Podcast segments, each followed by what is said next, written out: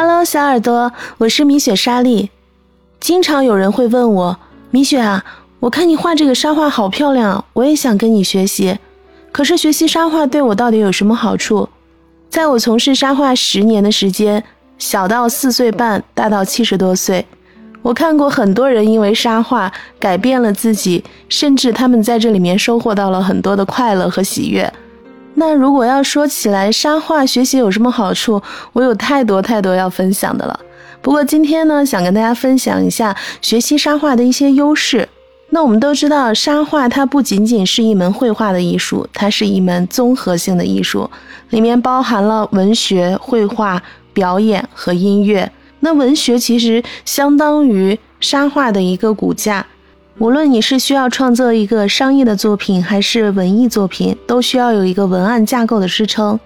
比如说，我们在商业当中最常见的就是一些企业文化发展历程、婚礼的爱情故事、公益的宣传片，还有一些电影、电视的一些结合。我们拿到一个文案，需要从中提取所需要的一些分镜头的画面。在这个过程当中呢，就是锻炼我们一个总结和概括的能力。如果作为少儿学习来说，我们经常会用一些传统文化、寓言故事，还有一些知识百科融入在里面，同时让孩子通过中国传统文化，将自己的智慧和积极的一些人生价值观，自然的融合在沙画的学习过程当中，使孩子能够在玩中找到自然的成长和进步。之前也有很多人问我，米雪啊，我没有绘画基础，可不可以学沙画？我在上一期节目也跟大家分享过这个话题。画的这个部分在沙画里面就相当于血肉，有了骨架的支撑，就要有内容。当然，除了沙画的一些基础技法，我们在沙画里面也要学到一些美学的规律、图形的创意，包括绘本的叙事，还有一些大师的赏析。大家在看一些沙画表演的时候，经常会出现双手去绘制沙画的一个过程。这个期间呢，不仅仅锻炼了左右脑，还锻炼了手和眼睛的配合能力。同时，在这个过程当中，也让大脑的思维模式处于一个集中和兴奋的状态。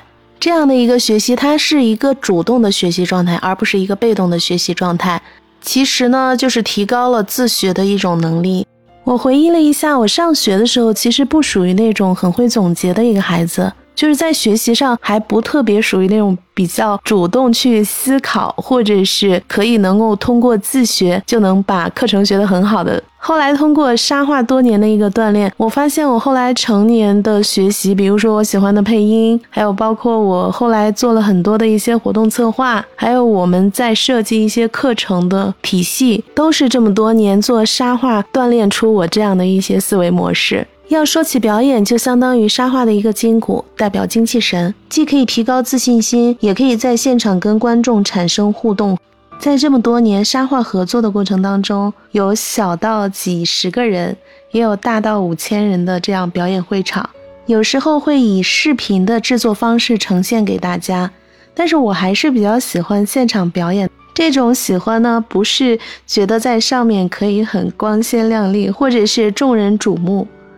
我记得有一次跟一个企业在做年会表演的时候，能够隐隐约听到下面的观众在讨论说：“哇，那个场景就是我们当时那个什么什么。”你能体会到吗？当现场这样的表演，观众有跟我产生共鸣和互动的时候，那种喜悦用很多词语去形容都显得很苍白，反而激发了我现场表演的一种状态。所以，沙画表演不仅仅是提高了自己的自信心。更多的是通过肢体的语言传递自己的思维模式，跟观看表演的人产生一种神交。表演当中能触及到灵魂，当然要说到沙画当中的音乐。我们在进行一场沙画表演，选择音乐很重要，往往不是一个音乐制作而成，通过筛选，包括沙画当中的起承转合。来进行混合性的音乐，沙画当中的配乐内容只是一方面，更多的是要考虑到整个沙画作品的风格，比如说有温馨、浪漫、古风，或者是气势磅礴这样类型的风格。还要根据现场和应用场景来决定音乐的选择。到这里还没有完，最后一步很重要的就是，因为沙画也是手的舞蹈，它需要音乐和手的去结合，才能更加的给大家带来一些节奏感和韵律。哎，这个时候就有很多人问我，那这个该怎么样结合呢？小耳朵们，你们可要竖起耳朵听喽。沙画师当做完作品，在反复推敲和现场之前的演练，他需要在这个过程当中来把自己选好的音乐配合自己练习现场的一个表演的节奏，一直到他可以达到现场的一个表演时长。那么这个时候呢，基本上音乐就可以定下来，再进行音乐的编排和制作。制作完后的音乐也还要进行一些尝试，看是否这个节奏有一些细节的调整。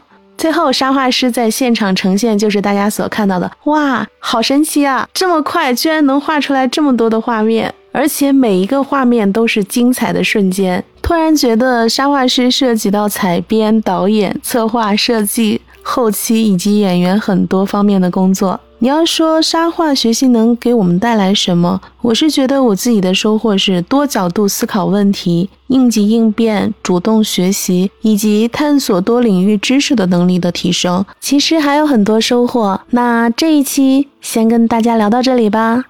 艺术源于生活，生活有趣有料。如果你是喜欢艺术，并且在学习的路上，欢迎在评论区留言互动，触摸艺术学习。如果你觉得节目有趣有料，记得分享订阅哟。